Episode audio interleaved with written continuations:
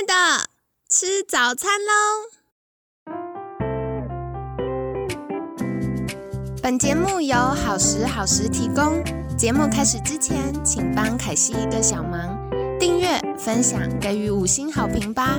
也不要忘了追踪好时好时粉砖和 IG。现在也提供 Mr. Box 的订阅式赞助，让我们一起好好吃饭，好好生活，迎接幸福吧！嗨，欢迎来到凯西陪你吃早餐，我是你的健康管理师凯西。今天呢，很开心邀请到凯西的好朋友杰斯身心医学诊所院长李敏山医师。李医师早安，早安。星期二呢，我们要来聊的是慢性疲劳。我觉得在疫情这两年呢，越来越多人觉得自己有挥之不去的疲劳感。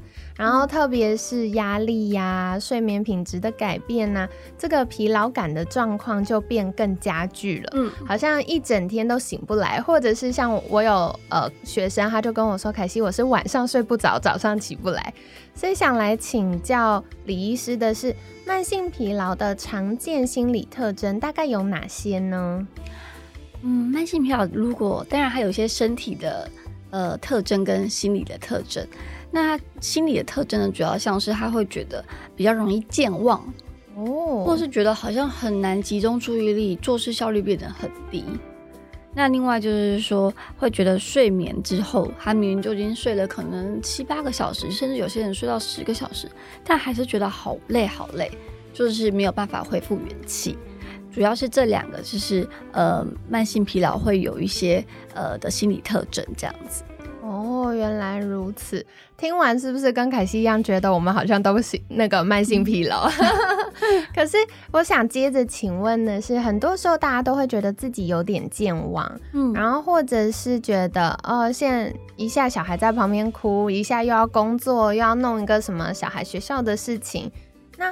这种也算是慢性疲劳吗？还是它要有什么样的程度或持续多久才算是慢性疲劳呢？嗯，慢性疲劳其实它需要持续到就是半年以上哦，而且这是一个慢持续发展出来的一种疲惫的感觉。这样，就算你比如说可能有些人就是这段时间特别忙，但是他休息一段时间就可以缓解哦。但是慢性疲劳它的定义是说，你就算休息也没有办法缓解。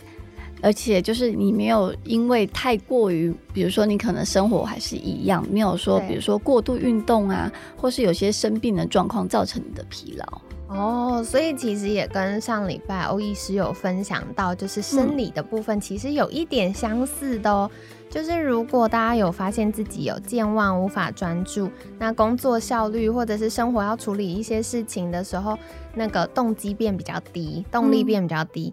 那特别特别是休息之后没有办法恢复元气，因为像有些人可能周末补个眠就觉得哦又有战斗力了，但他可能持续六个月以上，而且那个休息是没有办法让我们恢复元气的，就要留意了。是了解。那接下来想请教李医师的是，慢性疲劳有分类吗？还是它全部就叫做慢性疲劳呢？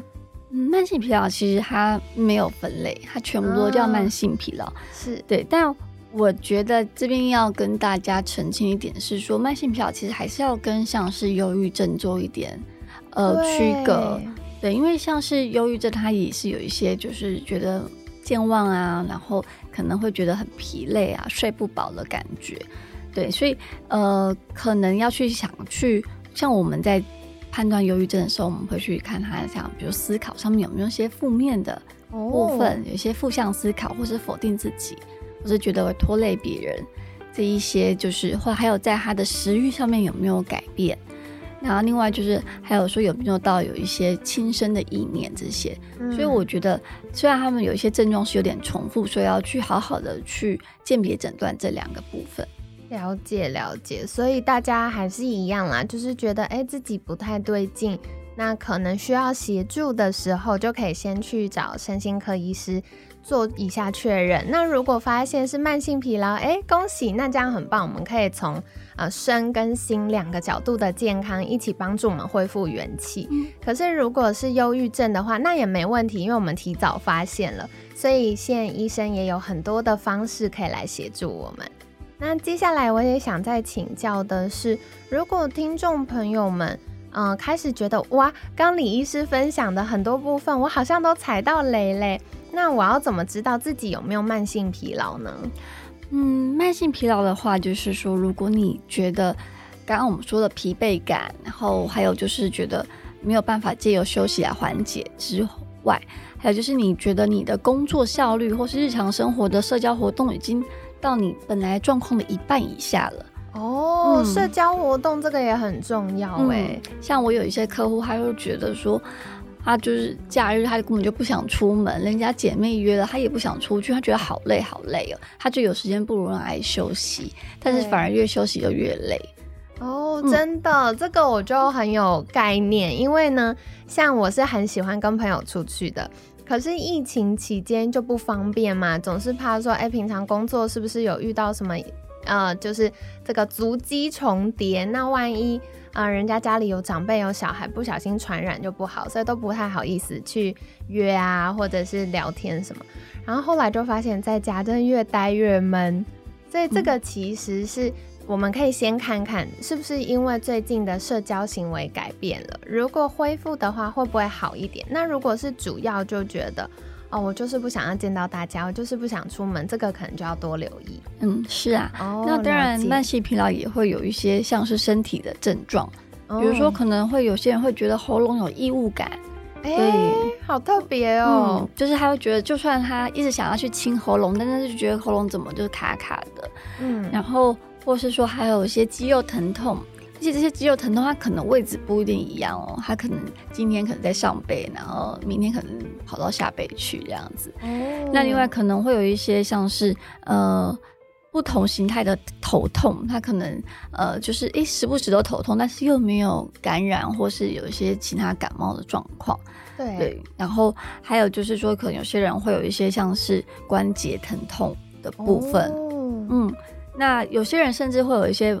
会觉得淋巴结肿大，去摸会痛。哎，真的哦，所以原来跟我们淋巴也有关系。嗯，因为其实慢性疲劳会让我们的免疫系统已经有点失调的状况，所以当你免疫系统失调的时候，身体就会它的免疫系统就开始作用，那所以它我们的淋巴结就开始变大，还开始就是啊觉得好像有外敌，因为觉得发炎了，觉得好像有外敌侵入，所以他们就开始要作用，然后就变大。哇，好特别哦。嗯。哇，那所以这是很多听众朋友们要留意的，因为以前我们遇到可能腰酸背痛就会去按摩啊，嗯。那或者是去找那个复健科医师电疗电一下，就觉得哦有放松，可是可能过个两天又开始觉得哦这里痛那里痛，嗯，所以这也有可能是跟那个慢性疲劳有关，对。对，而且像喉咙异物感，就是有的时候空气品质不好，或者是有些呃听众朋友们可能胃食道逆流，也会一直觉得呃呃呃嗯嗯，所以这个也可能是一个要留意感，会是觉得说哈好像吞东西都卡卡的，哦，是吞咽的部分，就是。对，然后觉得这边好像有一个东西，会一直想去摸它。嗯，对，但是又去看了耳鼻喉科，可能耳鼻喉科也没有说，哎，说也没有特别怎么样啊。对，可能叫我们啊，然后看嘴巴内部还是正常的这样。对，哦，原来，然后头痛这个，我觉得也是大地雷，应该蛮多上班族都有头痛的困扰。对，就是不时都会头痛，然后可能是有些人是有点像偏头痛的感觉。对对对，那有些人是疼痛到他会想要就是。会流眼泪哦，好可怜哦！我以前去企业分享的时候，那个企业的同仁就私下跟我说：“凯西，你知道吗？我们现在那个止痛药啊，就吃头痛止痛药，都是用团购的。”我说：“天哪，你们团购止痛药？”他说：“对，因为大家都轮流头痛。”对，有，我觉得我有看到，就是很多朋友都在团购止痛药，觉得生活压力真的好大。对啊，大家真的辛苦了。所以像刚刚李医师介绍到的，就是嗯健忘啊，无法专注啊，工作的效率越来越低，或者是休息也没有办法恢复元气。那有一些听众朋友们有的状况可能是，诶社交的活动越来越减少，甚至到你的好闺蜜或家人约了，你都不太想去。那如果有降低，可能大约。二分之一以下的时候。就是一个比较明显慢性疲劳的可能的状况，而且持续半年以上。哦，对，所以大家也可以回想一下，我觉得这种状况真的蛮常见的。我以前问过一些呃企业的同仁啊，或者是我的客户，他们说什么半年以上已经好几年了，所以大家都辛苦。那再来像刚刚我觉得印象最深刻，李医师提到比较有趣的地方是。竟然跟喉咙的吞咽也有关系哦，所以如果大家觉得吞咽好像会一直卡卡的，然后甚至你会一直想要去摸你的喉咙，那还有我觉得比较常见的可能是肌肉疼痛，可能是肩颈痛，然后下背痛、背痛，有些人可能是腿痛，就是这个疼痛会跑来跑去，你也没有特别做什么运动或扭到脚，都不是呃你有知道原因的受伤。那再来像头痛也是很常见的，那关节疼痛啊，或淋巴肿大，甚至你摸得出来它突突的，这些都是可以留意的地方。哦，了解。所以李医师会建议大家有这些状况的时候，就先嗯排除其他疾病的原因，那就可以去寻求医师协助吗？嗯，对。如果你有觉得说，哎，这个状况，因为往往。呃，我们可能是哪边不舒服，去看哪一科，对，然后看完之后就发现，哎，都没有检查出异状，对，这时候就可能要考虑是不是慢性疲劳症候群。哇，太棒了！所以今天很感谢李医师帮大家指点另外一条路哦，因为大家常常就会去做完检查，各种照了很多检查，抽血检查，然后医生可能触诊之后就发现。哎，都正常呢，那为什么会这样子呢？所以有可能是因为大家日常生活压力太大，然后久而久之，这个慢性疲劳症候群就跑出来了。是，对，哦，了解。好哟，那今天很感谢李医师跟我们介绍了这么多关于慢性疲劳症候群的概念哦。那不知道你有没有相关的困扰呢？如果有的话，也可以寻求李医师的协助。那在这里想请教李医师，就是如果听众朋友们想获得更多关于身心健康的相关资讯，可以到哪里找到李医师呢？嗯，在网络上的话，可以在呃 Facebook 上面，我有粉丝专业，是嗯，这是呃身心科李敏山医师，搜寻这个抬头就可以出现。那在当然在 Instagram 上面也有，是 Mission Dash Mental Health。那另外还有就是我自己有做一个频道，就是呃 YT 的频道，然后打李敏山医师就可以搜寻得到了。好的，太好了。那凯西会把相关链接放在我们节目资讯栏，大家可以去订阅跟追踪哦。凯西有去看那个李医师的粉砖，那李医师真的很温柔，常常都会分享很多的啊健康或身，特别是身心健康的概念在那边，所以大家可以订阅跟追踪。那今天呢，很感谢杰斯身心医学诊所院长李敏山医师的分享。每天十分钟，健康好轻松。凯西陪你吃早餐，我们下次见，拜拜，拜拜。